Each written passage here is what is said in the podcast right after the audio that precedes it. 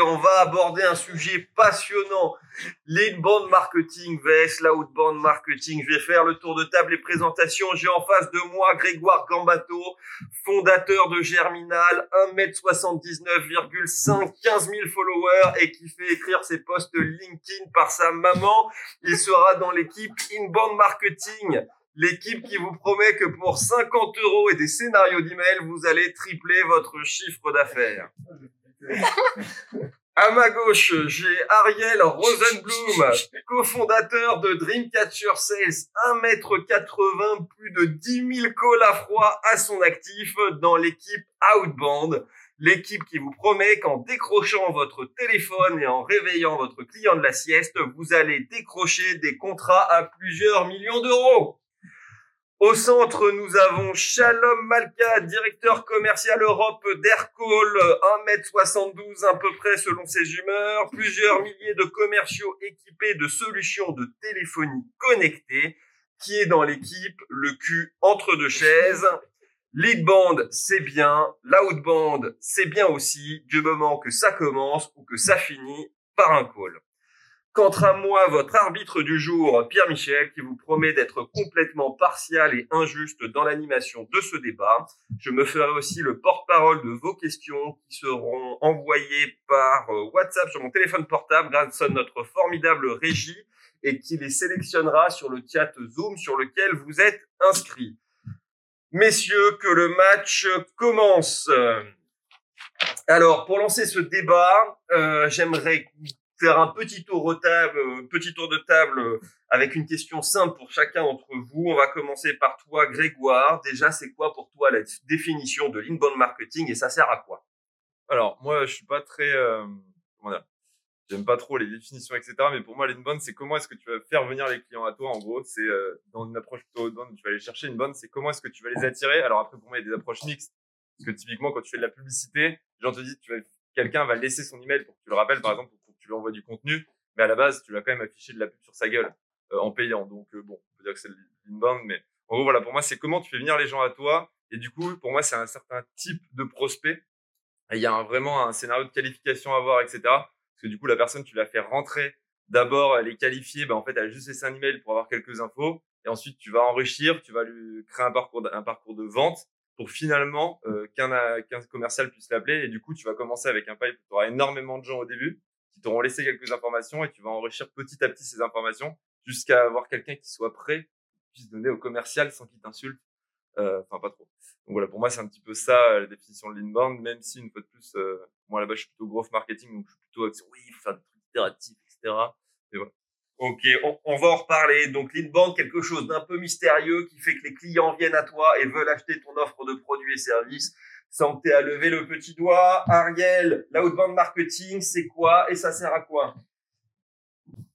L'outbound marketing, ça sert à quoi? Donc l'outbound en général, ça sert à quoi? C'est quels sont, je le définirais comme ça en fait, quels sont tous les moyens, les outils, les approches à mettre en place pour contacter un décisionnaire qui ne te connaît pas, qui a un besoin assez qualifié et qui souhaite déclencher un acte d'achat?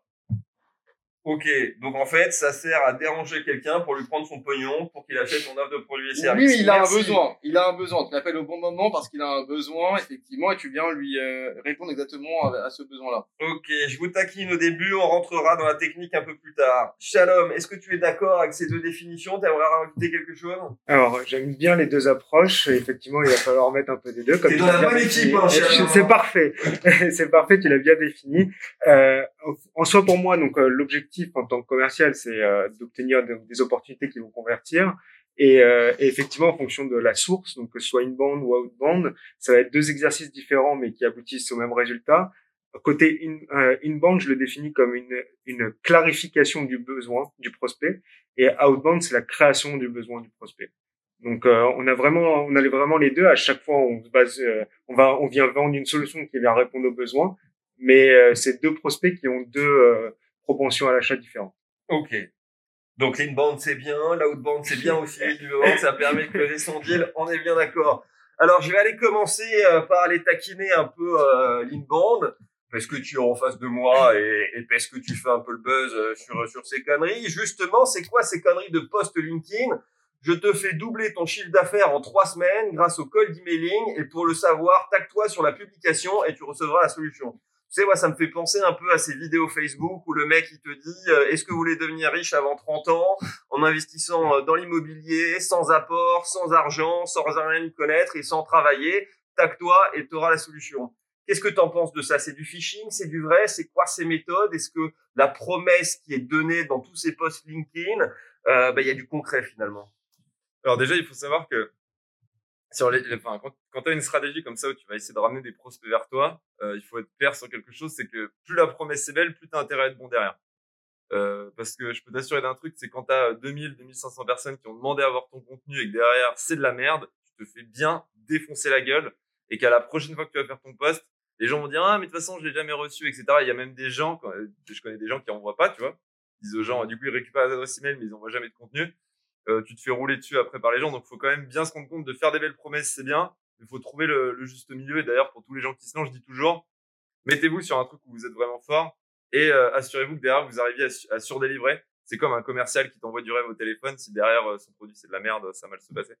Donc, oui, pour moi, sur LinkedIn, là, tu fais, t'évoques les posts contenus contre commentaires.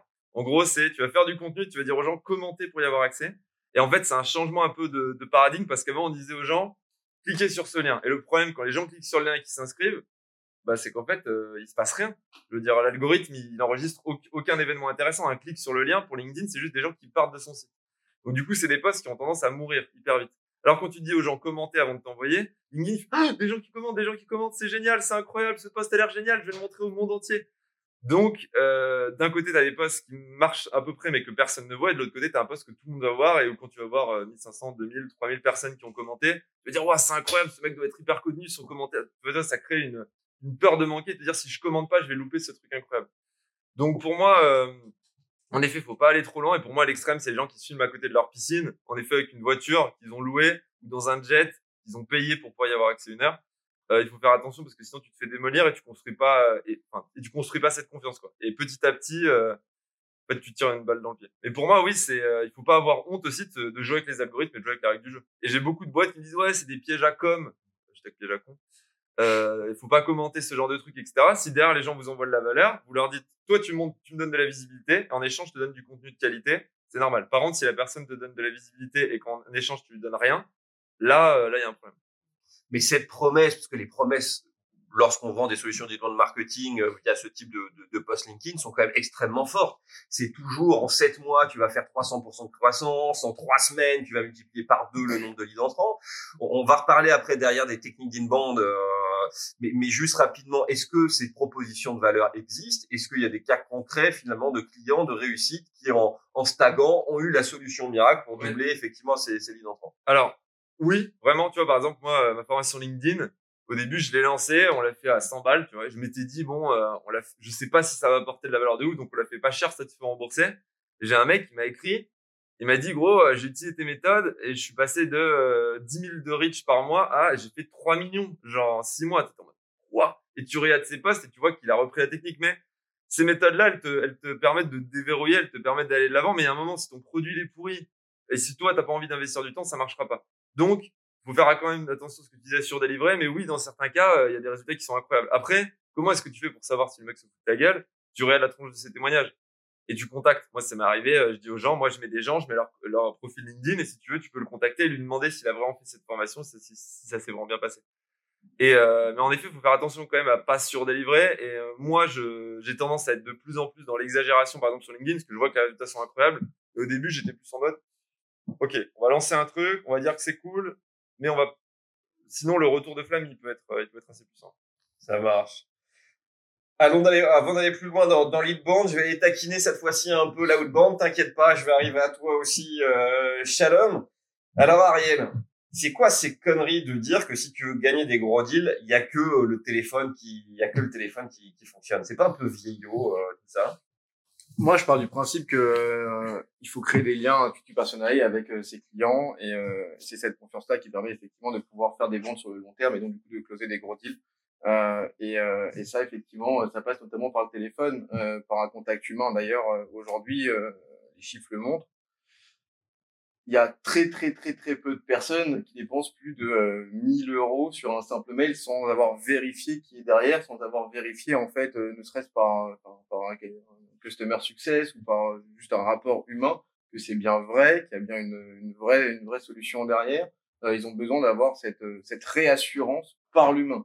Donc le téléphone est indispensable selon moi, surtout si effectivement on veut faire des deals à plusieurs centaines, plusieurs millions d'euros. Et plus le deal est gros, plus l'humain est indispensable. Donc, euh, ce que tu dis, c'est que finalement, aujourd'hui, là, on va parler en B2B, un client n'est pas prêt à acheter euh, un deal à plus de 1000 balles s'il n'a pas eu un contact, soit un sales, soit un CSM euh, qui, qui, qui va lui expliquer effectivement le, le produit. Est-ce que tu confirmes, toi, Shalom, par exemple, sur, euh, sur ton offre de, de produits et services Est-ce que tu as déjà eu effectivement des actes d'achat sur des paniers importants, juste effectivement des, des techniques de bande Sur des paniers importants, sur des paniers importants, effectivement, à un moment, à terme, il faut un contact humain, c'est hyper important. Mais pour le coup, les deux parlent pas de la même chose. En fait, si on se, parle, si on se base sur le funnel de vente, euh, les techniques euh, de Grégoire permettent de remplir le funnel de vente avec euh, en captant des prospects qui potentiellement pourraient être intéressés ou en tout cas juste au moins avoir des adresses email euh, euh, compliant avec la RGPD et, euh, et, et, et, du coup Ariel lui arrive plus loin. Euh, Je sais pas si vous voyez euh, Grégoire euh, très bien son visage, mais il a eu un rictus très marqué quand on a parlé RGPD. Hein. Et Ariel arrive un peu plus au milieu du funnel de vente où il faut déjà créer cette relation. Euh, cette relation avec le prospect, effectivement, le téléphone, c'est le, le, meilleur moyen parce que c'est le canal le plus chaud. Euh, un email euh, ou un commentaire, ça engage pas, c'est pas vraiment vraiment engageant, alors que le téléphone et une conversation, bah, ça permet d'aller plus loin dans les échanges et de créer une vraie relation humaine.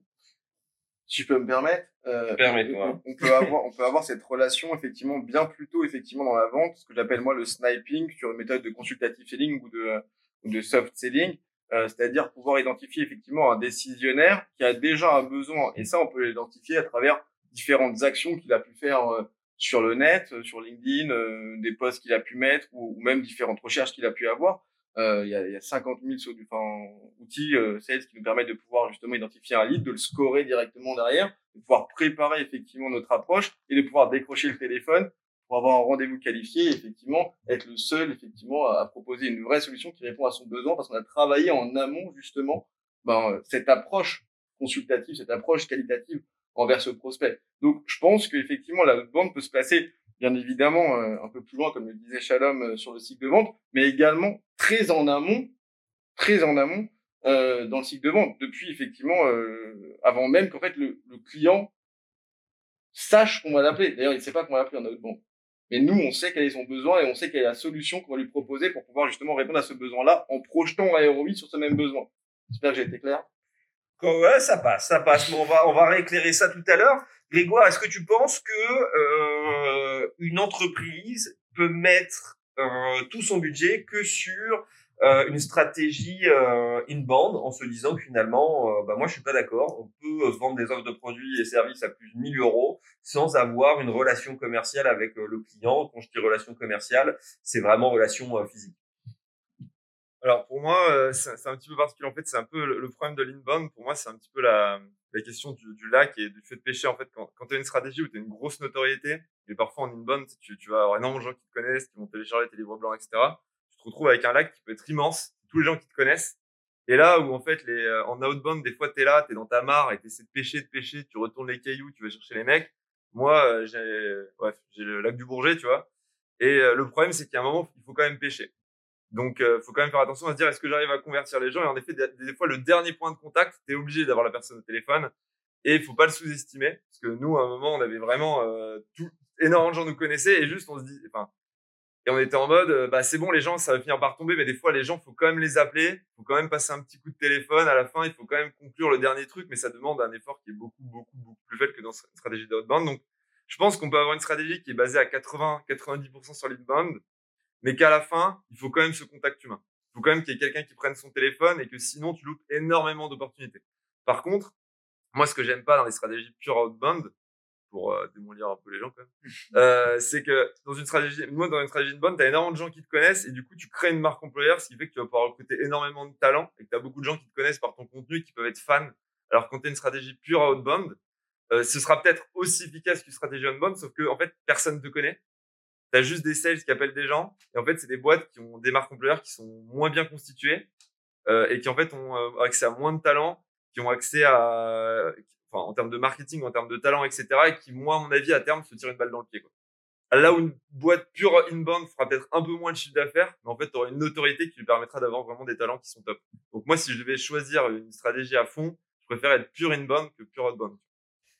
Ok, on, on, va en reparler parce qu'il y a, y, a, y a des exemples et des contre-exemples. On pourra citer Xerox effectivement sur euh, sur euh, sur la sur la grande école, l'école de vente qui fait extrêmement peu d'inbound, etc. Mais avant, j'ai envie d'aller taquiner un peu euh, un peu Shalom.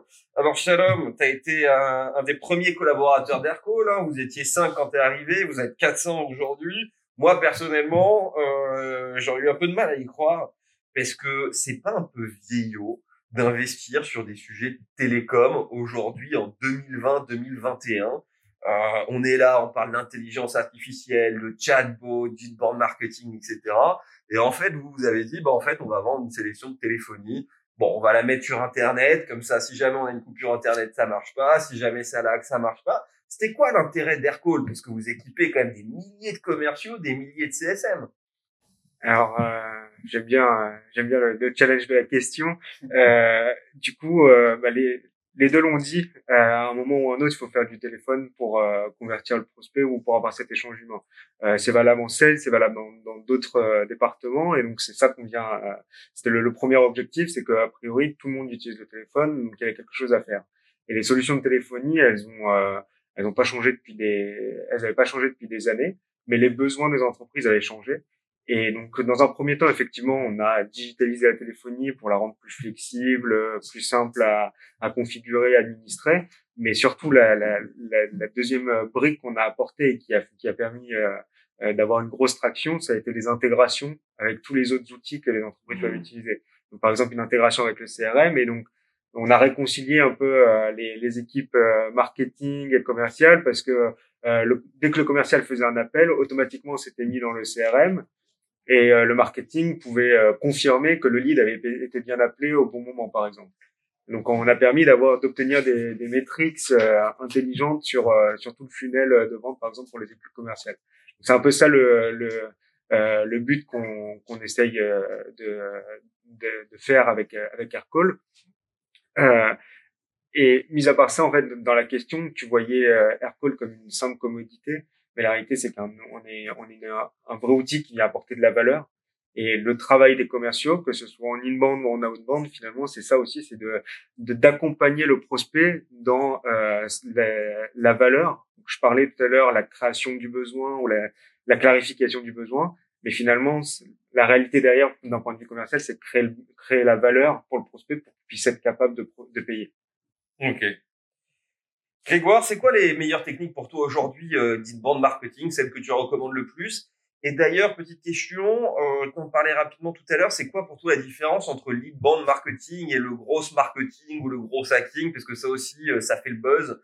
On aime beaucoup les acronymes dans, dans les stratégies band. Ça permet d'augmenter les prix, de dire un truc un peu mystérieux. On va vous faire quelque chose, ça, va vous faire tripler le chiffre d'affaires. Ça va arriver sur vous aussi. Bah déjà pour euh, pour passer ta question pas intéressante et euh, non euh, non je vais attaquer directement sur bah, les stratégies qui marchent le mieux. Alors il faut savoir que en gros forcément tu vois par exemple il faut savoir que quand tu as une stratégie de demande, ce que tu disais sur la promesse, soit si, si tu restes en concurrence et tu restes face aux autres, tu es obligé de te promettre, surpromettre, encore surpromettre, encore surpromettre. C'est comme ça que tu arrives à des situations où les gens te disent que sans apport, avec seulement 100 euros par mois, dans trois ans, ils sont propriétaires d'un 50 mètres carrés à Paris parce que bah, en fait, tu n'arrives pas à te différencier. Pour moi, il y a deux choses. Un, il faut arriver à trouver des canaux que les gens n'utilisent pas. Des canaux d'acquisition qui sont nouveaux. Et par exemple, on l'a vu à l'échelle, un truc qui a fait un changement, qui a fait changer le monde en quelques, bon, c'est le Covid, sur la partie, par exemple, webinaire. Euh, aujourd'hui, c'est devenu un truc qui a saturé, mais sur les premières semaines, c'est un truc qui a hyper bien marché parce que c'était un truc nouveau et qui a eu un changement. La plupart du temps, les changements, ils sont pas aussi rudes que ça, en fait. C'est pas genre du jour au lendemain, un truc va devenir hyper bien du, du jour au lendemain parce que bah, il y, a un confinement.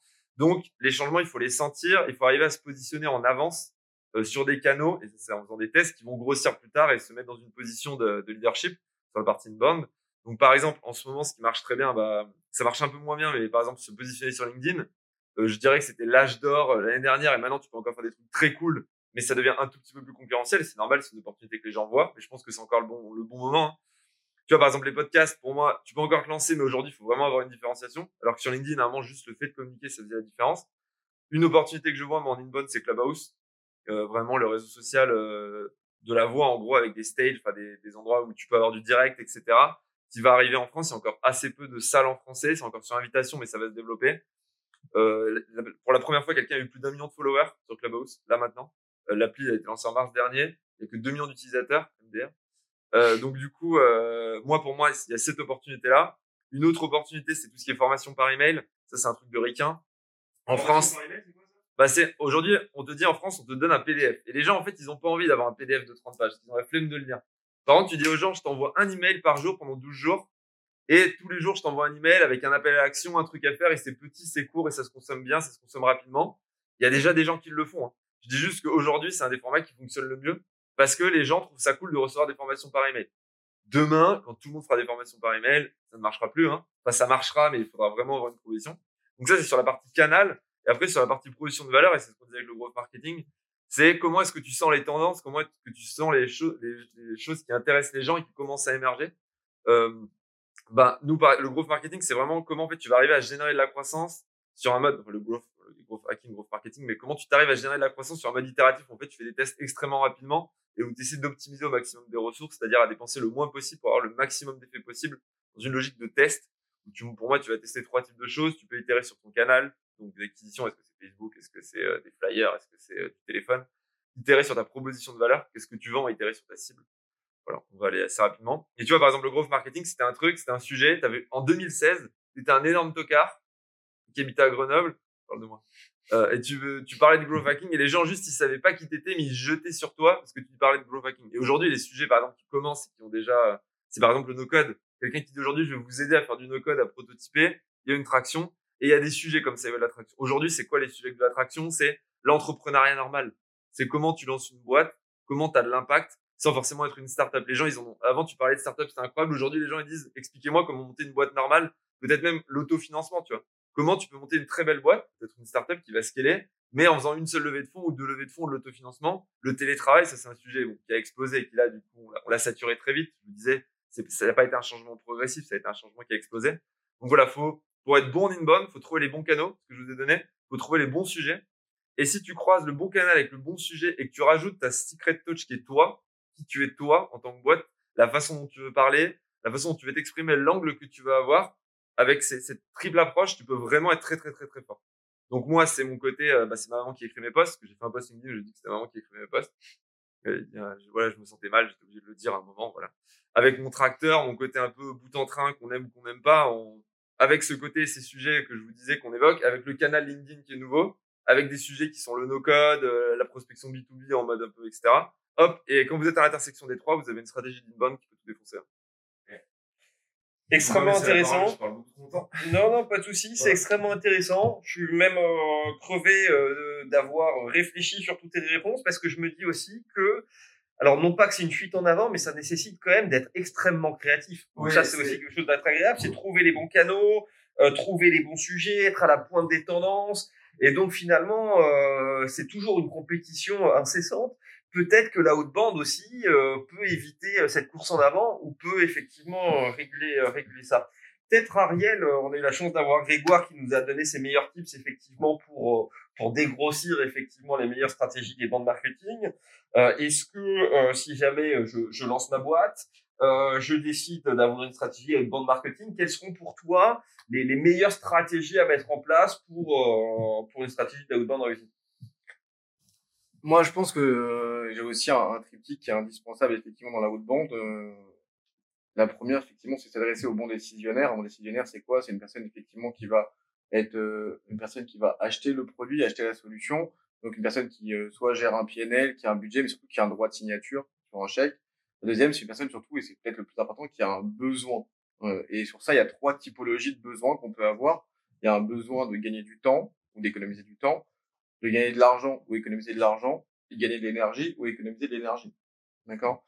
Et la dernière, c'est vérifier l'intensité du besoin. L'intensité du besoin, c'est est-ce que j'ai besoin effectivement d'acheter cette solution ou de répondre à ce pain point, ce point de douleur maintenant, avant-hier ou après-demain? Et par rapport à justement ces trois, euh, ces trois métriques, ces trois KPI, on va pouvoir effectivement mettre en place une stratégie de prospection qui va être efficiente, très ciblée et qui va être très qualitative. Aujourd'hui, effectivement, la haute bande a une vocation à être sur du quantitatif, euh, pardon, qualitatif, très quali, quali, quali. Alors, la quanti, effectivement, euh, c'est déjà passé. Euh, c'est ce qui permet effectivement, c'est ce qu'on appelle aujourd'hui, d'ailleurs, le cold calling. D'ailleurs, on est vraiment aujourd'hui sur une stratégie de warm calling, parce qu'avant de décrocher son téléphone, on va vraiment s'assurer qu'on parle bien à la bonne personne et que c'est bien euh, le bon besoin sur lequel effectivement on va pouvoir euh, proposer notre solution. Et même, on va même rajouter une dernière couche pour effectivement avoir ce côté consultatif selling, c'est quel est le ROI, donc le retour sur investissement, que je vais pouvoir proposer à mon prospect pour qu'il puisse justement ben, acheter ma solution. Et c'est dans cette démarche-là,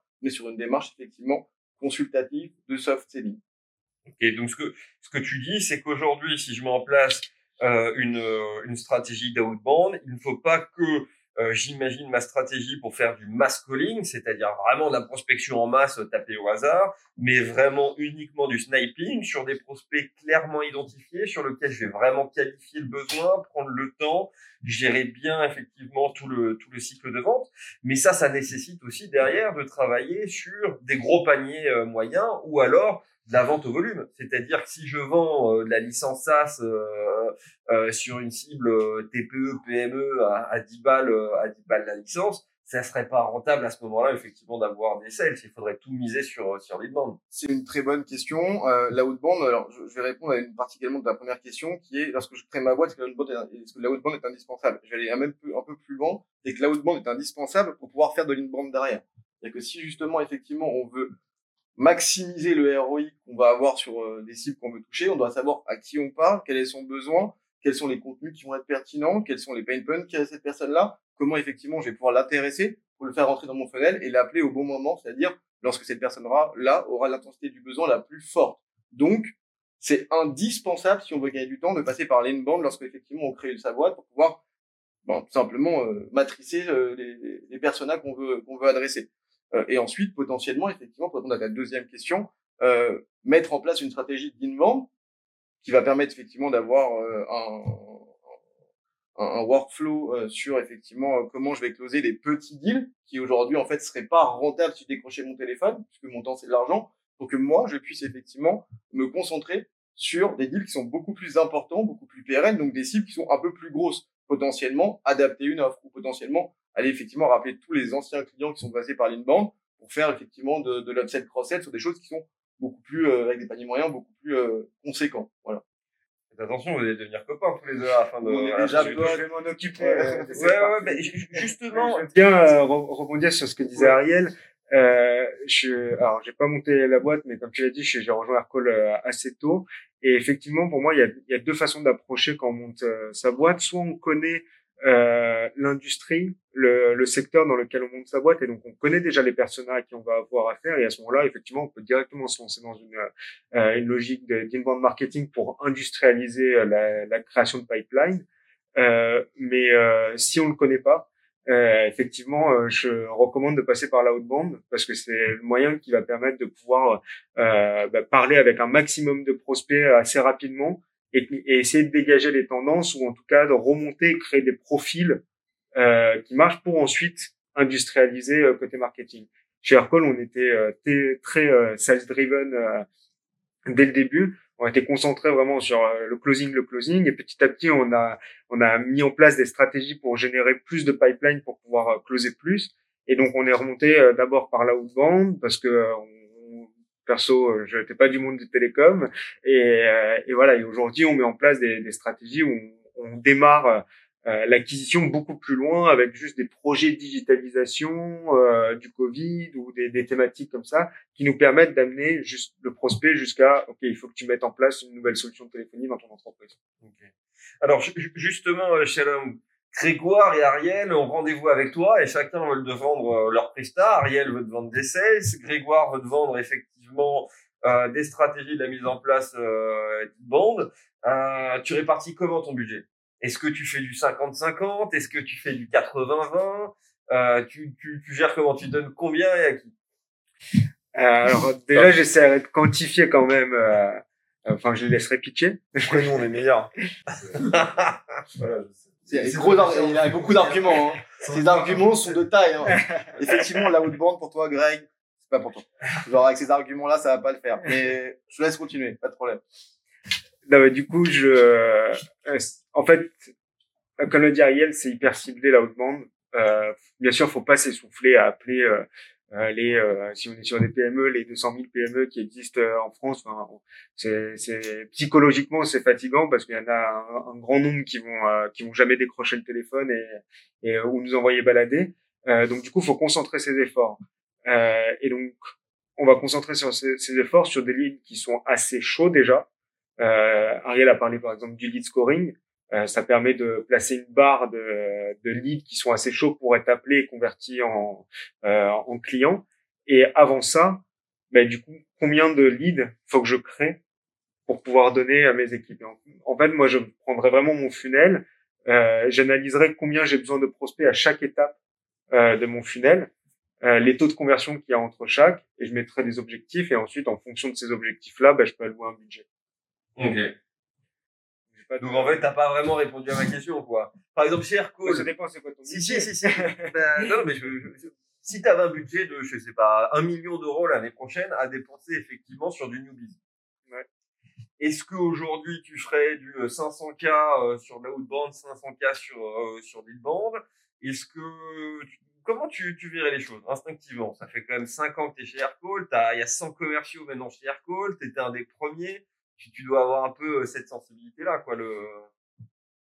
Euh, bah, du coup, euh, forcément, on va mettre peut-être un peu plus de budget au début du funnel pour euh, pouvoir générer plus de leads, euh, en faisant attention bien sûr de, de la rentabilité de, du coût par acquisition de leads. Mais je mettrai un peu plus de budget au début du funnel parce qu'on sait qu'on a une perte après dans la conversion. Et donc, si je veux avoir le bon montant, forcément, tu faut en générer plus de ce côté-là, quoi, au début du funnel. Ok. Donc 60-40 en gros. Voilà, globalement. Ok. Mais j'ai l'impression, Ariel, Grégoire, vous allez me le dire, parce que vous travaillez chacun avec la frustration des équipes différentes. C'est-à-dire qu'Ariel, quand il place des sales, les sales y râlent parce qu'il n'y a pas de stratégie de bande et ils sont obligés de se taper tout LinkedIn ou les pages jaunes pour trouver des personnes à, qui appeler. À l'inverse, euh, euh, vous faites des, des strates de la mise en place d'une bande chez des clients, vous leur apportez euh, du lead qualifié, mais euh, il n'y a pas de sales euh, suffisamment en nombre et suffisamment de qualité euh, pour euh, pour les closer. Alors, comment on peut organiser effectivement votre intervention tous les deux chez Aircall? Là, je suis en train de leur négocier le contrat pour. Euh, Tu veux répondre, Greg? pour toi, Non, mais oui. Parce euh, qu'on est excellents tous les deux. euh, c'est ça? Exactement. Non, mais je vais- J'étais sales, hein, putain, attends, quand même. On l'a pas dit parce que c'est casse toi, dans l'idéal, qu'est-ce que tu attends des équipes Ouais. commerciales quand tu interviens Je te poserai exactement la même question. euh, Moi, moi la, la frustration qu'on a, nous, en tant qu'équipe qui génère du lead, euh, et c'est pareil pour nous, c'est quand on n'a pas les retours des commerciaux. Et en fait, il faut se rendre compte qu'il y a beaucoup de boîtes où les commerciaux n'ont pas l'habitude de discuter avec le market et de faire des feedbacks, ce qui est un enfer, parce que du coup, le market envoie des trucs et est content, et les commerciaux disent c'est quoi ces leads de merde, je les rappelle, je perds mon temps, en fait, j'aurais du cold calling, ça aurait été mieux, quoi. Et en gros, ils sont là, genre, mais votre stratégie de bonne, ça sert à rien, parce qu'en fait, vous me générez des leads qui sont moins bons que si je les avais appelés. Et donc là, en effet, on peut se faire insulter. Donc, il faut vraiment qu'il y ait cette, cette, cette boucle. Et moi, je sais, par exemple, on fait un point qu'on appelle le point revenu chez Germinal, où en gros, les sales discutent avec le market chaque semaine, et chaque semaine, ils font des retours sur les leads. Ils disent, ah bah, nous, par exemple, on a un taux de closing, on considère qu'un lead entrant sur un panier moyen aux alentours de 1500 euros, euh, on doit pouvoir en closer entre le nombre de, de, de leads, de, de, lignes dans, dans le CRM. Donc, c'est vraiment les leads au tout début. Et le nombre de ventes, on considère qu'on doit en closer entre 60 et 70%. Euh, sinon, c'est des gens qui ont été travaillés avant, mais le, le genre, nombre de personnes qui ont, qui ont donné ça. Euh, et du coup, ils font des feedbacks, ils disent, ah bah, cette semaine, on est à 45 parce que tel, tel, tel, tel type de leads sont mauvais. Donc, du coup, on va remettre en place, on va poser d'autres questions. Par exemple, des fois, on rajoute des questions, on enlève des questions. Et il y a des, il y a des prospects qui partent à la poubelle euh, dans le système où on envoie des emails automatiques pour les trier, etc. Mais ça, ça peut le faire que s'il y a des retours. Donc, pour moi, c'est hyper important que le marketing, après, nous, on est une équipe, il y a, euh, il y a trois sales, il y a deux personnes au market, donc c'est assez facile. Mais même dans une équipe plus nombreuse il y a un point de contact chaque semaine, et s'il n'y a pas ce point de contact pour faire des retours, ça sert à rien. Donc euh, il y a ça, et il y a aussi le- la problématique nous, c'est l'inbound, c'est quand on fait des lancements, on se retrouve avec beaucoup trop de leads. Et du coup, on a un temps d'attente où des fois, là par exemple, on fait un lancement, et euh, moi j'ai des gens, tu dois attendre 15 jours avant d'avoir quelqu'un de chez Germinal. Donc euh, les gens, ça leur fout les boules, mais le problème c'est que les, les, les, les commerciaux, ils te disent ouais t'es gentil, mais moi, euh, enfin moi je vais pas me démultiplier. Donc, du coup, c'est pareil, il faut arriver à prévoir en avance pour que le marketing en parle et qu'on puisse dire, OK, bah, je vais me, je vais, je vais, là, je vais m'enlever plein de types de rendez-vous où on va prendre quelqu'un pour nous aider, etc. pendant deux semaines, pendant notre lancement et compagnie. En tout cas, il faut trouver un système. Donc, pour moi, cette communication, tant sur la qualité des leads que sur la volumétrie qui va être annoncée pour pouvoir augmenter ou baisser le robinet, c'est hyper important. Bien entendu, quand ta stratégie fonctionne, euh, parce que la stratégie qui fonctionne, c'est pas un truc, euh, l'inbound, c'est pas, c'est comme les sales, hein, c'est pas tu claques des doigts et ça marche. En tout cas, pour moi, c'est deux gros, problèmes. Volumétrie, qualité, et il faut un échange euh, au moins la semaine dessus, sinon on perd notre temps. Ariel, toi, de, de, de ton côté, quand tu interviens dans des boîtes et que tu places des, des, des sales, est-ce que c'est quoi les frustrations des, des, des commerciaux euh, vis-à-vis du, du market et en général? Je vais parler du résultat. Je pense que le, la pire des choses, c'est la perte de temps et, euh, et la perte de temps, elle peut être issue de, de, de, plein de choses. Effectivement, ben, soit j'ai pas de lead, il y a pas de, y a pas de market, donc du coup, je dois aller faire comme je disais tout à l'heure, aller chercher euh, mes prospects tout seul, faire tout ce travail de qualification, de mapping. Euh, de discovery avant même d'appeler le, le, client euh, pour vérifier effectivement s'il y a bien besoin, c'est bien le décisionnaire, effectivement suivre le cycle de vente. Euh, il y a euh, effectivement potentiellement effectivement des leads qu'on appelle des leads tout pourris euh, qui vont faire euh, perdre du temps, voire dans la pire des choses, avoir un no-show parce qu'effectivement ben en fait le mec a cliqué mais c'était pas du tout bon décisionnaire ou le pire c'est encore pire que le no-show c'est qu'on va à un rendez-vous euh, d'une personne qui n'est pas le bon décisionnaire. Donc en fait, on fait de la parlotte euh, pour rien. Voilà, donc euh, c'est pas très très intéressant. Alors, maintenant, il y a la visio, donc on, peut on peut abréger effectivement ces souffrances-là. Euh, et, euh, et, et en fait, la dernière chose qu'on peut avoir, c'est effectivement ben, une une mauvaise communication. Et je rejoins encore une fois Greg là-dessus. moi, j'ai lu ça sur Market Never Lies, c'est-à-dire qu'en fait, euh, le sales, euh, son boulot, euh, c'est de pouvoir effectivement vendre, mais avant tout de répondre à un besoin. Et ce besoin-là, il doit vraiment bien le comprendre, le quantifier, le qualifier, le remonter, bien évidemment, au market pour que lui puisse améliorer effectivement sa stratégie d'acquisition, être le plus précis possible, réduire son coût d'acquisition et avoir des rendez-vous qui sont de plus en plus qualifiés. Et c'est par ce dialogue que justement, bah, on arrive à avoir des ventes qui sont plus rapides et surtout qui sont plus pérennes et avec des paniers moyens qui sont euh, généralement euh, supérieurs à ce qu'on arrive à faire euh, d'habitude. Donc, je, je, rejoins un peu Greg là-dessus. Je, je, mettrai un petit point, et je pense que c'est important qu'effectivement les gens qui nous écoutent l'aient en tête. Aujourd'hui, ce rôle-là, normalement, est fait par le SDR. Un SDR, c'est pas une personne, donc c'est le développement tentative, une personne qui va faire du call, donc c'est c'est la c'est l'emblème de la haute bande euh, aujourd'hui, donc c'est important qu'on en parle. Euh, et cette personne-là, son boulot, c'est pas de de, de, de, suivre des lignes euh, comme un abruti euh, et de, de faire un pitch qui est préalablement écrit et d'avoir des solutions A, B, C. C'est une personne qui doit effectivement avoir ce, cette qualité de travail de préparation, qui doit effectivement avoir cette créativité dont tu parlais tout à l'heure, euh, Greg, sur comment effectivement je vais pouvoir avoir une approche qui est qualitative, qui est originale vers ce prospect qui ne me connaît pas euh, et qui doit justement euh, créer une relation qui est personnelle très rapidement avec la personne pour proposer la solution. Euh, et son vrai rôle aujourd'hui, après avoir pris un rendez-vous qualifié, c'est de remonter la qualité du lead au market et de remonter effectivement le, toute la partie discovery, donc euh, quel est le pain point euh, qu'on a identifié, donc le point de douleur qu'on a identifié, quel est le budget, est-ce qu'il y a des concurrents, quand est-ce qu'on a un rendez-vous, quand, comment, pourquoi, tout ça, au sales pour que justement il puisse lui aussi continuer à avoir cette approche qualitative euh, avec le, avec le prospect qui a été fait. Donc le rôle du SDR, il faut aujourd'hui dans les euh, dans les sociétés, euh, donc euh, dans les startups, les scale-up, mais euh, dans n'importe quelle société, vraiment le prendre comme un job à part entière et respecter ce job-là en lui donnant vraiment toutes les responsabilités nécessaires pour que ce travail puisse se faire. C'est le liant entre le market et le sales. Moi, je sais que nous, chez nous, par exemple, les sales font énormément de retours enfin, au market. Et par exemple, on a des messages automatiques et pour certains types de leads, on envoie des, en gros, la personne laisse une demande de contact sur le site. Et si elle a coché certaines euh, questions, je vais pas vous les donner parce que sinon les gens vont gruger, euh, bah, du coup, tu reçois un email. En fait, le sales dit, bah voilà, moi, j'ai besoin d'avoir telle, telle et telle info en plus. Et on a des messages de refus automatique pour certains types de leads. On dit, bah, on est désolé, on peut pas vous prendre et on explique les raisons. Alors après, la personne, elle peut répondre et du coup, c'est les sales qui est de l'autre côté. On a des gens on dit, OK, maintenant, on vous pose ces quatre questions supplémentaires. Et euh, prenez le temps d'y répondre, sinon on vous rappellera pas. Bon, ça, c'est quand tu as une stratégie de bourrin, hein, tu peux te permettre de faire ça. Euh, mais du coup, c'est ce que tu disais, ça permet d'économiser au maximum le temps des sales. Et en fait, ça, c'est les sales qui ont dit, bah, ces leads-là, ça marche pas. Euh, on en a closé que 1 sur 10. ou 1 sur 15. Alors, donc, c'est une catastrophe. Ces leads-là, ils nous font perdre énormément de temps parce qu'ils savent pas ça, ça, ça, ça, ça et ça, etc. Et quand as cette communication, l'inbound peut commencer à mettre en place des messages automatiques de relance automatique.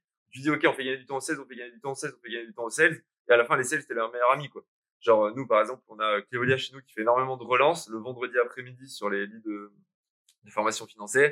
Et elle dit, je dis toujours la même chose. Du coup, le marketing, elle met en place des process automatiques. Elle, elle rentre dans le CRM et en gros, elle m'a dit, bah, moi, d'habitude, je dis ça, ça, ça, ça, ça. Et là, le market met en place ces messages et, qui partent depuis la boîte de Cléolia. Et si le mec répond, bah, Cléolia, elle a direct, mais du coup, Cléolia, à partir de la semaine prochaine, elle fait plus aucune relance. Elle dit, je suis sales, mais en gros, j'ai juste des leads entrants qui sont, qui sont avec des questions qui sont enrichies, machin. Les mecs, euh, les, mecs ou les nanas arrivent. Et quand ils me répondent pas, bah, il y a des relances qui partent automatiquement avec euh, des scénarios que moi, j'ai testé à la main et qui marchent. Et là où je suis d'accord, c'est que le sales, il doit faire énormément de découvertes, discovery, il doit découvrir beaucoup de choses. Et si tes sales te donnent pas des infos, en effet, le market, mais des fois, l'inbound, on, on tombe complètement à côté. Moi, quand je, moi, à une époque, je générais les leads que je closais moi-même. Et des fois, je me disais, mais c'est quoi cette de merde, quoi? Enfin, c'était des gens très sympathiques, mais ils m'avaient fait perdre une heure au téléphone, quoi. Avant de mmh. compter leur vie, ce que tu disais. Et du coup, bon, quand c'est toi qui génères tes leads et qui les vends, du coup, c'est vrai que c'est plus facile de communiquer avec soi-même. Mais, euh, mais, voilà. En tout cas, je rejoins, je rejoins ce qui est dit et je pense que le marketing, il peut aller très, très, très, très loin pour aider, euh, pour aider les équipes Alors, c'est, c'est, du coup, euh, c'est deux, les deux points de frustration que vous avez levés, je les ai eus. Euh, je vais juste partager deux trois deux, deux trois choses qu'on a mis en place qui ont permis en fait de l'aider. Donc effectivement, on fait un revenu meeting euh, chez Aircall avec euh, les responsables sales, les responsables marketing et on discute de tous ces sujets-là. Euh, en fait, le plus gros point de, frustration, c'est que le funnel marketing euh, se termine quand celui sales commence et on a les SDR qui sont dans l'overlap. Euh, on a les marketing qualified lead et les sales qualified lead. Et le passage entre les deux, il se fait par les SDR. Et, si ces deux euh, équipes euh, ne, discutent pas, au-dessus on discute pas au-dessus des SDR, ça, ça crée des, des, frustrations. Donc pour résoudre ça, on a travaillé avec les équipes Ops, donc marketing Ops et Sales Ops, pour mettre en place d'un côté des SLA dans les réponses des SDR, donc Service Level Agreement, c'est-à-dire des temps dans lesquels le sales doit prendre contact avec le lead qui a été envoyé du marketing. Euh, et en fonction de la, de la source, par exemple, si tu une demande de démo, ça doit être contacté dans les euh, euh, dans, dans les, les, quelques minutes qui suivent. Euh, si c'est téléchargement d'un ebook, ça peut prendre un peu plus de temps, etc. Ça peut aller jusqu'à 24 heures, une semaine, etc. Et, euh, et en tout cas, ça, ça nous permet d'assurer au marketing que tous les leads vont être traités en, temps et en heure. Et côté euh, sales, pour pouvoir euh, s'assurer de la qualité des leads qui sont envoyés et pouvoir donner du, bon feedback côté marketing, on a mis en place en fait la, euh, euh, une méthode de qualification. Euh, on a pris le BANT, je t'en parlais tout à l'heure, donc euh, budget, authority, need et timing, qui sont les quatre éléments qui permettent de qualifier un prospect. Et ces informations, elles doivent être rentrées dans le CRM. Et si c'est pas qualifié, on doit mettre une des raisons, une de ces quatre raisons pour lesquels ça n'a pas été qualifié. Comme ça, le marketing peut ensuite aller retravailler ses, algorithmes et ses, méthodes pour, euh, pour ramener les prospects qui répondent bien aux du site. Très intéressant. Alors, si je récapitule, je vois effectivement que la, frustration euh, des deux côtés, c'est la coordination, la communication des équipes. Tu me dis effectivement que ça, dans les boîtes, c'est une vraie problématique sur laquelle vous avez réfléchi, sur laquelle vous avez essayé de mettre en place des process on voit qu'aujourd'hui, finalement, sur ce plus gros problème des équipes, du, lien entre les équipes marketing et communication, c'est le SDR, qui a donc un métier qui est extrêmement technique. Et là où je suis stupéfait, c'est qu'en plus, souvent dans les boîtes, malheureusement, les SDR sont en plus des profils juniors. Et donc, ils se tapent toutes les, toute la pression sur les épaules que vous venez d'évoquer, de dire d'être en fait le point de communication entre le marketing et le sales. Et finalement, c'est un profil junior qui arrive dans la boîte, qui a déjà du mal à comprendre parfois euh, son écosystème, euh, l'écosystème général du marché, comment fonctionne chacun des métiers. Est-ce que ça nécessiterait pas le retour de ce bon vieux profil du directeur commercial et marketing, euh, qui effectivement a sous sa direction ces deux équipes, plutôt que cette volonté qu'on a eue ces 15 dernières années à effectivement mettre dans deux silos séparés les équipes marketing et les équipes commerciales, ou ce qui a permis effectivement de créer des, des, expertises de chacun des deux côtés, mais aujourd'hui où on voit finalement que bah, ça crée des points de frustration, ça crée des points d'achoppement et ça crée finalement de la perte financière potentielle pour, pour, pour une entreprise. Quel, quel serait le métier à créer selon vous pour réussir cette communication entre les deux, les deux équipes? Est-ce que le SDR, même est extrêmement technique, quelle pression pour lui de réunir ces deux équipes? Tu veux répondre, Greg? Euh, je peux, je peux. Euh, alors effectivement, euh, c'est une bonne question. Euh, mon point de vue, c'est qu'aujourd'hui, euh, on, on, a séparé en fait marketing, sales, euh, success euh, pour, en fait pour créer des fonctions qui s'alignent avec le funnel de vente et pour garantir l'efficacité. à chaque étape du cycle de vente, c'est un seul et même cycle pour le prospect. Mais en fait, à chaque étape, il y a des, des exercices qui sont différents qu'il faut maîtriser et en, en séparant les départements, on s'assure qu'on maîtrise les différents exercices. Donc le marketing, le commercial, l'onboarding, le success, etc. Euh, et, et, pour répondre à ta question, donc est-ce qu'il faudrait unifier ou faudrait créer un nouveau poste? Ben euh, récemment, on commence à voir dans beaucoup d'entreprises des CRO, euh, Chief Revenue Officer, qui en fait ont sous leur euh, sous leur scope euh, tous ces départements pour justement aligner euh, que, aligner, s'assurer que toutes les équipes avancent dans le même sens. Et comme tu as dit, le plus grand point, c'est la communication, et donc euh, ça fluidifie en fait la communication de toutes ces équipes. Après, euh, ça dépend énormément du profil de ta boîte, c'est-à-dire que nous, on n'a pas encore de CRO, on a un CMO, enfin, Head of Sales et un responsable market. Le CRO aujourd'hui, c'est moi qui ai un peu ce profil parce que, en tant que CEO, mais du coup, c'est vrai que j'ai un peu cette, je suis à tous les points revenus, etc. Il y a des points auxquels je vais pas, et ça, c'est un point auquel je suis particulièrement, on a, on a pris personne. Après, c'est un choix qui est hyper difficile à faire parce que ton CRO, si c'est un ancien sales ou si c'est un ancien marketeur, bah, malheureusement aujourd'hui il n'y a pas de gens qui sont du revenu, tu vois. Genre de gens qui disent bah moi moi je m'y connais en inbound, je m'y connais en bonne, etc. C'est des c'est des profils qui sont très rares. Moi juste par exemple moi j'ai ce profil un peu je viens du revenu parce que quand t'es CEO de toute façon tout ce que tu veux c'est qu'il y ait de l'argent qui rentre. Tu t'en balances. C'est-à-dire que ce soit des mecs qui mettent leur carte bleue, qui font des trucs financés, euh, que tu dois prendre ton téléphone, que tu dois faire un post LinkedIn, euh, c'est Victor ou la mort. Hein, donc euh, et moi du coup j'ai ce profil là euh, parce que j'ai fait, j'ai vendu le premier million et demi de ventes, j'ai fait tout seul Germinal, tout seul, personne d'autre, hein, il n'y avait pas d'équipe, donc après on a recruté, etc. Mais en gros, pour moi, on a fait le CRO, c'est important, mais il faut voir quel, est-ce que tu es plutôt inbound ou outbound, et on a beau le, on a beau le dire, c'est quand même important de dire, il y a des profils de boîtes qui sont différents, il y a des types de business qui sont différents, et chez nous, par exemple, on sera toujours plus inbound, c'est sûr. Euh, un peu plus, ce sera peut-être, aujourd'hui, on est peut-être 70-30, peut-être que demain, on sera 60-40. Mais en tout cas, du coup, ça t'aide à choisir le, le, profil de la personne. Alors peut-être que c'est des choses qui vont changer, je ne sais pas à l'avenir, mais en tout cas, c'est un poste qui est, compliqué à. Il faut arriver à trouver le bon mix. Parce que si c'est pas la bonne personne, ça va, ça va changer complètement ta boîte. Et je pense que quand c'est un sales qui est en charge du taf, un commercial, ou quand c'est un marketeur, c'est pas du tout la même chose, c'est pas du tout la même façon de penser, c'est pas du tout les mêmes actions. Peut-être que dans 10 ans, il y aura des, des gens qui seront du pur revenu et qui ont vraiment fait les deux et qu'on aura des parcours qui seront intéressants mais ça, ça va prendre du temps vu que c'est des postes qui sont en train de se créer. Donc voilà, moi, c'est un petit peu mon avis sur la question, c'est faut quand même faire attention à ça. Et moi, ce que je recommande pour les jeunes boîtes au début, c'est vraiment euh, qui est euh, de, de, prendre des gens. Prenez pas quelqu'un qui fait tout. Prenez pas quelqu'un qui vous dit j'ai fait un peu de sales, j'ai fait un peu de truc, j'ai fait un peu de machin. Euh, prenez un super bon sales, un super bon marketeur. Euh, essayez de les faire se parler quand même au maximum pour qu'ils arrivent à se comprendre. Et en fait, vous allez rendre compte qu'au début, ils peuvent pas se blairer. Puis après, ils se rendent compte qu'ils peuvent s'aider l'un l'autre généralement. Donc ça, c'est vous en tant que dirigeant d'arriver à créer ce truc sur vos deux premiers recrutements. Et sur le SDR, nous, c'est Cléolia qui fait les, les, les calls, etc. Les, et euh, bah, on a pris quelqu'un d'expérimenté, quoi. Elle a euh, 4 ou 5 ans d'expérience. Euh, elle doit avoir, euh, nous, c'est sur transport chez Terminal, mais si elle est un CB qui peut être aux alentours de 45K, euh, elle peut même aller jusqu'à 50. Donc c'est quand même des profils qui sont assez bien payés, je trouve. C'est pas du junior euh, alternant. Et je pense que, et moi, ce que je le répète en permanence, c'est, t'es l'avant-garde de la boîte. En fait, si toi, tu ne donnes pas l'info, le marché, il peut changer et un jour, on va se retrouver comme des cons à se rendre compte qu'en fait, on vend un truc dont personne n'a besoin. Et là où je suis d'accord, c'est que le vendeur, en fait, il découvre et il a de l'info. Il est en avance. Le marketing, il est un peu chez lui, quoi. Il peut dire, ah, mon livre blanc, il marche pas et compagnie. Non, mais, tu sais, c'est un peu la data. C'est moi, genre, ah, mon posting, il a pas marché cette semaine. Triste. Parce que tu peux sentir un peu des tendances. Mais rien de tel qu'un mec, euh, que t'as au téléphone. Et d'ailleurs, nous, on a fait une grosse erreur chez Germinal. Une vraie grosse erreur, pas une erreur, genre, en mode, on, a lancé l'antichambre et en fait, on a pensé que nos cibles, c'était les, les, équipes growth. Et en fait, on est tellement fort en inbound qu'on a réussi à avoir des clients dans les équipes d'acquisition. Les grosses équipes d'acquisition, hein, je parle des équipes de 10, 15, 20 personnes. C'était notre cible au départ.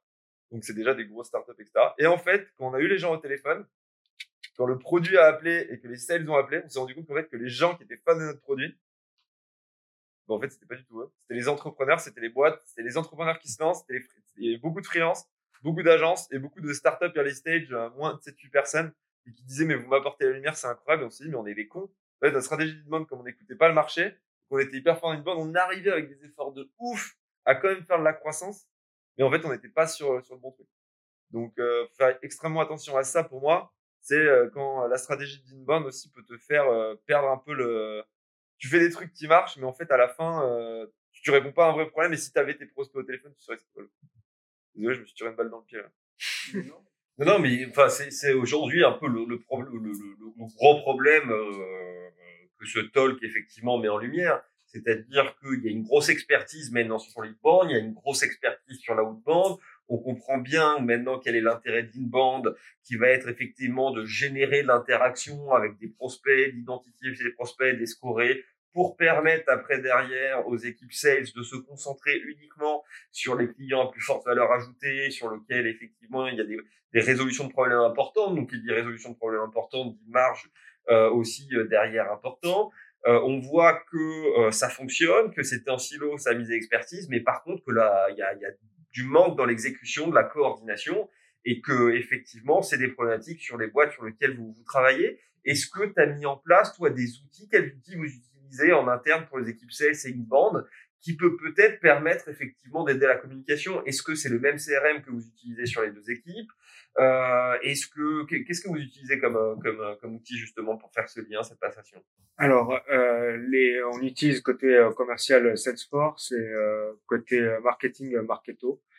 Euh, bon, j'ai pas fait partie des choix, donc euh, je, je je défends pas forcément un outil ou l'autre, mais par contre le plus important, euh, c'est que les deux soient bien intégrés. C'est c'est hyper important que les commerciaux puissent voir euh, ben, d'où vient ce prospect et comment il a été attiré par euh, le marketing pour être sûr qu'il ait la bonne information et qu'il puisse faire le travail de recherche euh, dont Ariel parlait pour cibler ensuite euh, son discours euh, sur le prospect. Et inversement, que s'assurer que le marketing a accès euh, aux informations que les, les leads ont été traités ou combien ont été qualifiés euh, in fine. Donc pour le coup hyper important et pour ça c'est nos équipes ops qui, qui s'en occupent et le plus important c'est vraiment voilà l'intégration entre tous les outils qui sont utilisés pour avoir une euh, vision à 360. On a une question du, chat pour toi, Grégoire. Magali nous demande comment rester au niveau. Euh, VS l'algorithme LinkedIn. On vient juste finir la formation de Germinal. Félicitations. Mais on a l'impression que les types sont déjà évolués lorsqu'on observe les postes de Grégoire. Comment rester au top? C'est un peu ce qu'on a évoqué tout à l'heure, que effectivement, bah, le problème de l'inbound, c'est qu'il faut toujours trouver les nouveaux canaux, alors que VS outbound, on va créer un lien fort, euh, un titre personnel qui va se poursuivre euh, dans le temps. Alors en fait, il y a deux trucs. Euh, moi, ce que je dis, alors, on me fait souvent la remarque qu'en fait, j'ai changé de type de poste euh, déjà parce que je me faisais chier en fait. Il y a un moment, euh, si vous faites plus plaisir dans ce que vous faites, ça marche plus. Euh, et moi, quand ça fait un an que vous faites le même type de poste, vous vous dites, euh, vous avez envie de changer quoi. Parce que je veux dire, enfin, déjà, il y a un truc, tout le monde me dit l'algo a changé. Non, pas moi qui me suis chier. Donc, et en fait, dans ce, il y a deux trucs. Il y a ce qui change pas, c'est la psychologie. Et j'explique aux gens que euh, c'est hyper important de faire du pattern interrupt, c'est-à-dire d'arrêter les gens. En gros, il faut que quand ils lisent leur fil d'actualité, il y a un truc qui les arrête. Et ça, on l'explique bien dans la formation. Et ça, c'est la psychologie. Ça, ça change pas. Le problème, c'est que moi, là-dedans, j'explique que mettre des smileys dans la formation, c'est 5% de la formation qui, est, plus bon. Et d'ailleurs, je vais faire une mise à jour. Mais j'attendais de, de faire mon mois de test dessus. Et en gros, le problème, c'est que maintenant, tout le monde met des smileys. Pourquoi? Parce que tout le monde s'est mis à faire pareil. C'est comme les cold calls. Et à un moment, il y avait des, il y avait des stratégies, même en cold email, en prospection, avec des breakers et compagnie. À un moment, quand tout le monde le fait, ça marche plus. Et donc, le principe psychologique, c'est toujours le même. C'est que il faut arrêter les gens, il faut leur faire faire quelque chose qui, qui les surprend. Mais si tout le monde se met à mettre des smileys, bah, c'est le fait de pas mettre de smileys qui marche. Si tout le monde commence à faire des pavés de 1300 caractères, parce que c'est le maximum sur LinkedIn, ce qui marche, c'est de plus faire des pavés. Mais qu'est-ce qui va se passer dans un an? Tout le monde va se mettre là, dans six mois, quand je vais le dire dans la formation, je sais ce qui va se passer. Tout le monde va se mettre à faire des postes courts. Parce que pas parce que tout le monde suit la formation, parce que les gens voient ce qui marche. Du coup, tout le monde va faire des postes courts. Et après, à votre avis, qu'est-ce qui va marcher une fois que tout le monde fera des postes courts Des, Des postes Non, longs. voilà, c'est comme les fringues. Non mais regardez les fringues. Genre mon père, je me souviens, j'ai dit papa, tu les as achetées où tes lunettes de soleil? Elles sont trop stylées. Il m'a dit il y a 30 ans. Je dis ok, nickel. Euh, c'est ce qu'il y a dans le magasin. Donc ça c'est la partie psychologique, ça tourne. Et donc ça, ça n'a absolument pas changé. Moi, j'ai changé de méthode parce que tout le monde s'est mis à suivre mon truc. Et c'est ce que j'expliquais, ce principe psychologique n'a pas changé. Donc, faut juste s'adapter. Faut... Et là, je fais des postes courts, les gens vont se mettre à faire des postes lourds, faudra faire des postes moyens. Là, je je mets plus de smiley, du coup, le plus personne n'a de smiley. Du coup, quand tu vas mettre des smileys, en fait, on tourne en rond. Donc ça, ça n'a pas changé, ce qui fait que la formation là, sur ces conseils-là, est peut-être un peu à la ramasse. Et dans huit mois, ce sera de nouveau au top du top. Ça va me faire marrer, ça. Et euh, il y a 95% qui n'a pas changé. Et sur la partie algorithme, la modification d'algorithme de LinkedIn a assez peu changé. En gros, ils ont juste viré euh, deux trois trucs. Euh, avant, vous pouviez copier-coller des posts. Ça, c'est un truc qui a changé. Maintenant, quand vous copiez-coller un post, ça marche plus. Donc ça, ils l'ont ils l'ont changé parce que c'était un énorme abus. Mais sinon, pour la suite, les gens ont l'impression qu'il y a moins de reach, mais c'est juste qu'en fait, il y a beaucoup plus de gens qui publient. Et en fait, moi, au début, je pensais que c'était euh, dû à un changement d'algorithme avec la mise à jour, mais c'est juste qu'en fait, il y a tellement de gens qui se sont mis à publier que maintenant, bah, comme vous avez plus, vous avez la même demande, mais vous avez beaucoup plus d'offres, bah, du coup, les prix ont baissé, quoi. C'est mécanique. Donc, du coup, avant, vous faisiez un poste, vous aviez euh, facilement 15 000 de portée, maintenant, vous allez avoir 11 000, 12 000. Euh, et si en plus, avec cette concurrence accrue, vous avez gardé les mêmes codes et vous n'avez pas essayé d'évoluer, de regarder autour de vous, ce que j'explique pendant 25 minutes dans la formation, j'explique comment tu peux comprendre les tendances en regardant ton fil d'actualité. C'est une méthode, c'est comme ça que je fais moi. Hein. Je, pour trouver les tendances, il n'y a pas de secret. Hein. Je veux dire, je, je lis pas un mec qui me donne les tendances. Euh, et du coup, bah, si vous n'avez pas changé de méthode et que du coup, vous attirez plus les gens sur le côté psychologique et qu'en plus l'algorithme vous a mis un peu moins de reach, bah, du coup, vous pouvez diviser par deux votre portée. Donc non, la, la formation est toujours euh, d'actualité. Faut juste, euh, faut juste prendre du recul dessus. D'ailleurs, je vais rajouter un module là-dessus parce que les gens, pour les gens, c'est pas Ça marche. Ariel, j'ai envie de te poser la même question. Comment rester au top dans sa prospection téléphonique? C'est quoi effectivement ce qui marche dans la relation à mettre en place avec son interlocuteur? Est-ce qu'il faut être euh, aujourd'hui très familier? Est-ce qu'au contraire, pour casser les codes, comme tout le monde est familier, il faudrait être un peu plus euh, traditionnel? C'est quoi tes petites techniques, tes petits tips quand, quand tu colloques Moi, il y a un truc euh, qui est indispensable de toute façon. euh, c'est une des valeurs de Dreamcatcher Sales et tu la connais mieux que moi. C'est be yourself. Euh, et on l'a également dans, dans le parti inbound. Euh, quand Grégoire euh, dit, euh, enfin, dit ce qu'il veut sur, sur, enfin, il quittait en gros sur la toile, sur LinkedIn, bah, au, téléphone c'est pareil. Après encore une fois, on peut rester qui on est en adaptant notre discours par rapport avec qui on parle, la personne avec qui on parle. On va pas, on va pas parler de la même façon quand on parle à euh, Olivier Abécassis, euh, le CEO de Unify Group, euh, ou euh, enfin, qui, qui pèse plusieurs centaines de, enfin, plusieurs milliards clairement, euh, avec une avec euh, un CEO euh, d'une scale-up ou d'une startup, peu importe, tout en gardant euh, le même respect, tout en gardant euh, les mêmes euh, les mêmes points en fait d'attention. On va juste adapter nos discours pour pouvoir se mettre au même niveau. D'ailleurs, en fait, ce que je recommande toujours, c'est de se mettre au même niveau que son interlocuteur euh, par rapport effectivement à qui il est, à, son rang entre guillemets. Hein. Euh, si c'est un CEO, c'est un CFO, si c'est un, C-level, si c'est juste un, enfin, si c'est un collaborateur, peu importe qui il est, se mettre au même niveau pour qu'effectivement il y ait le même niveau de discours, pour qu'on puisse se comprendre, et surtout pas être en dessous, ni, ni au-dessus, ni en dessous. Il n'y a pas de, de lien de supériorité ni d'infériorité. On est qui on est et on vient proposer en fait de la valeur. Donc en fait, moi quand j'appelle quelqu'un, j'ai rien à vendre. En fait, je viens proposer une valeur. Je viens essayer de comprendre un besoin. Je viens essayer de mettre le doigt exactement là où ça fait mal. Une fois que j'ai compris où était effectivement euh, le pain point, où était le point de douleur, je viens effectivement adapter mon discours sans le travestir ma solution pour proposer effectivement la solution qui répond le plus le plus proche effectivement de ce point de douleur là. Voilà. Et ce même discours en fait va va être euh, en fait propre à la personne avec qui je vais parler par rapport effectivement à ses tâches et par rapport en fait à sa fonction. Un CEO n'a pas les mêmes besoins qu'un CSO, n'a pas les mêmes besoins qu'un CFO, n'a pas, besoin pas, pas, pardon, les mêmes besoins qu'un CMO. Mais par contre, ma solution, elle, reste identique.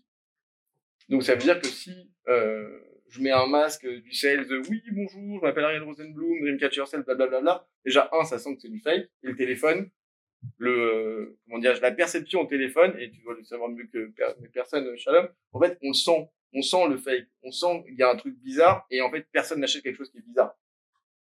D'ailleurs, c'est pour ça que s'il y a effectivement un post bizarre, la première chose que vont faire les gens, c'est appeler le numéro de téléphone pour voir si c'est vraiment vrai, pour voir si effectivement il y a vraiment une vraie proposition de valeur derrière. Donc, être honnête, c'est indispensable. Et ensuite, si effectivement il y a des mots qui sont déjà pré-mâchés avec un discours qui est pré-mâché, alors en fait, ça sort pas du cœur. C'est pas soi-même. Donc, du coup, pareil. Il va avoir un côté bizarre.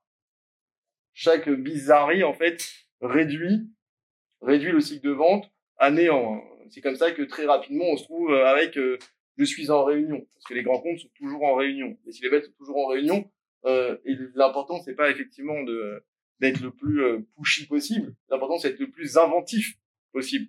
Donc, remettre en question également ces méthodes, ces approches, pour être justement le plus euh, pertinent possible. Une des méthodes d'outbound aujourd'hui qui marche le mieux, je le dis parce que genre, elle va être hyper utilisée ces prochains jours et je pense que la poste va être content, euh, c'est c'est le courrier qui est-ce qui vous recevez combien combien oui c'était évident que tu le fais. C'était un truc de grosse marketeur c'était évident que ça. ouais, ouais, ça c'est depuis un an un an et demi ouais mais c'est mais parce que personne ne le fait. mais oui parce qu'aujourd'hui en fait n'importe quel C-level reçoit à peu près on va dire plus de 150 mails par jour sans compter les spams d'accord? C'est les réunions, des réunions de réunions, les débriefs de réunions de réunions, et parfois il y a un mail important, ah il y a ma femme qui m'a envoyé ça, machin, non. D'accord. Mais combien, combien il y a de C-level qui reçoivent un courrier sur leur bureau avec une belle lettre écrite à la main? Ils en reçoivent quasiment pas. Donc du coup, en fait, on est sûr d'être traité. Et on est sûr effectivement de pouvoir euh, ben, attirer l'attention. Mais derrière, pareil, encore une fois, s'il n'y a pas une proposition de valeur qui est pertinente pour effectivement ben, décrocher un rendez-vous qualifié et euh, effectivement attirer l'attention de notre prospect, ben il n'y a aucune, euh, aucun intérêt d'envoyer ce courrier-là. Ok, donc si je récapitule cette, euh, cette réponse, on a la chose très complète.